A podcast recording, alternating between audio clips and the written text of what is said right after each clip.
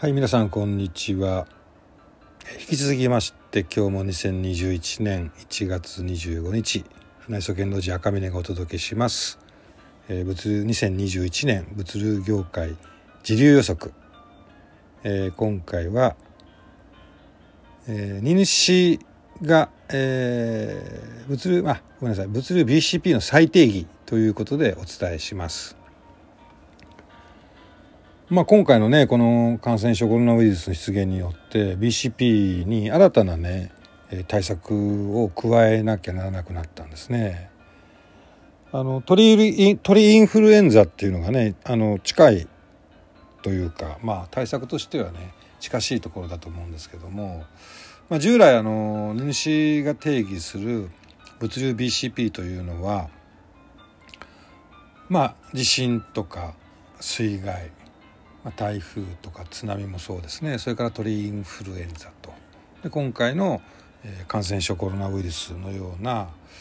その自社の物流拠点が、えー、利用できなくなった場合。それからお客様への輸送配送が寸断された場合。それからもう一つ調達ですね。資材とか商品とか物資まああの物流ですので商品そのものの、ね、調達が、えー、不能となった時などを、まあ、想定してその場合にどういう対策を講じればいいのかということを事前にですねあらかじめ取り決めをしておくことなんですけどもあの今回ちょっとやらしいなと思うのはもしそのまあ自社の物流センターは当然そうですけども皆さん方が委託している物流会社さんの物流センターでコロナウイルスの感染者が発見されたと。でその場合に、まあ、消毒作業であるとかね、えー、濃厚接触者の勤務停止であったりするんですけども場合によってはねその現場でクラスターが発生した場合と。で去年もね、まあ、いろんなところでね一時期は日々いろんな物流センターでクラスターが発生したとかいう情報が報道されてましたけどもまあその時にね、えー、荷主としてはどうするのかと、まあ、関東の物流センターでね、えー、異常が起きた時にじゃあ2週間使えないとかね、うん、仮に3日でもね入庫出荷止められるとなった場合これは大変ですよね。うん、まあ、そういう時のことをねあの考えて改めてこのコロナウイルスにおける物流 BCP どうするべきかっていうのを再策定しなきゃいけないと。で、まあ、いろんなね対策っていうのがありまして、まあ、こちらも1月のですね府内物流オープンカレッジの中で細かく申し上げておりますけどもまあ入荷ね、えー、一つのポイントが入荷ということはサプライヤーですのでえ相手先が異常が起きた時にどうするのかっていう問題。次自社のセンターが使えなくなった時にどうするのかっていう問題。それから、えー、輸配送を委託している物流会社で何かしらの異常があって車の車両の稼働ができなくなった場合どうするのかと、まあ、こういったところを3つをね大きく取りまとめていかなきゃならないと。当然自社のね物流センターを自社運営されててねここでクラスターが発生した場合っていうのはもうどうしようもないんですけどもただまあどうしようもないでは済まないのでねまあ代替案どこから出荷をするのかとか、えー、そういったことをねしっかり事前に協議しておかなきゃならないってことですね。まあまずあの一つの対策としてはね情報を、えっと、どう取り扱うかなんですね。えー、入荷の情報とか在庫の情報とか出荷の情報とかね。まあこれは上司数の、えっと、問題でもありますけども、まあ、いかにね、あのー、クラウド化によって、えー、物流部の方がね、えー、その自社の会社なのか場合によっては自宅になのかでそういった物流が見えるかが測れてるかどうかですね、まあ、こういったところをねしっかり留意していかなきゃいけませんし今後そういう体制を構築していかないとならないですよね。まあ海外もね当然そうであの、まあ、大手のね日本を代表するような自動車メーカーさんとかでもティア1と言われている直接的な、えー、一次仕入れ先とか一次下請けさんね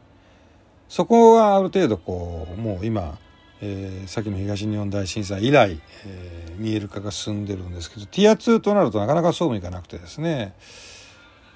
まあティア1は関連子会社であったりするケースも多いんですけどティア2となるとまあほぼほぼね、えー、他人資本の会社になりますのでそのティア2あたりがねどこでどこの工場で物を作っててどこのセンターから出荷をしてるかとかねどこの国地域かっていうのは、えー、つかみきれてないんですけども今回のように世界的なね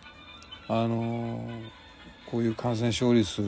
が広がったとなるとね、まあ、そうも言ってられないので、まあ、海外アジアなのか北米なのかヨーロッパなのかと、まあ、こういったところもねしっかり調達先サプライヤーの物流の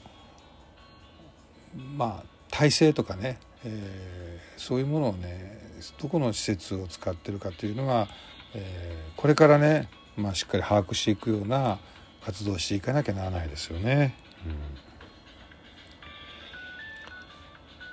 まあ、国内のね自社の物流に関しては自社で、えー、何かしら対策が打てると思うんですね。まあ、しっかりと、えー、情報連携をすると委託している物流会社との情報連携を取るとまああの、地震とかね積みの場合はその拠点との連絡がつかなくなったりすることがありますので少なくても例えばその九州の拠点といつもやり取りしてるんだけどそこと連絡つかなくなったらどうするのと。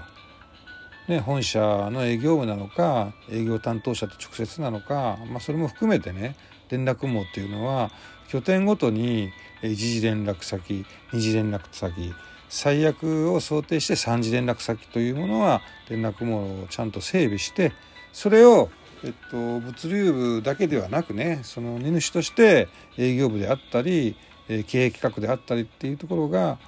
確認できるようなね、えー、ところに置いておかなきゃダメですよね。まあ、当然これは紙ではないですよね。まあ、連絡網一覧を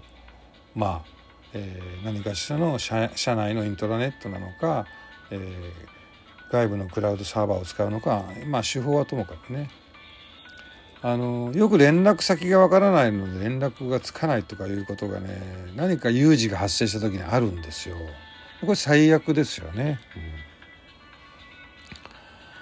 まあサプライヤーさんの状況に関してもそうで日頃連絡してる連絡先に連絡がつかなかった時に、まあ、これも別の連絡先か個人に行き着くのかっていうのも含めてねあのこと細かくねそういったものをやっておかないとあの全く情報がつかめない状況が見えませんと連絡がつかないんですっていうのはねこれはまあ上にも相談できないですよね会社の上層部にもね。まあそういうことにならないように、改めてね物流 BCP というのは今後再定義していかなきゃならないんですけど結構細かい作業をこれからは求められるのでまあ自社でね労力とかマンパワーがないところもたくさんあるかと思うんですけどもまあ今のうちにねあの喉元過ぎれば暑さ忘れるって日本人はよくあるんですけども、まあ、そうならないようにね、えー、ぜひこの今の期間中にやっていただければと思います。はい以上です。本日もありがとうございました。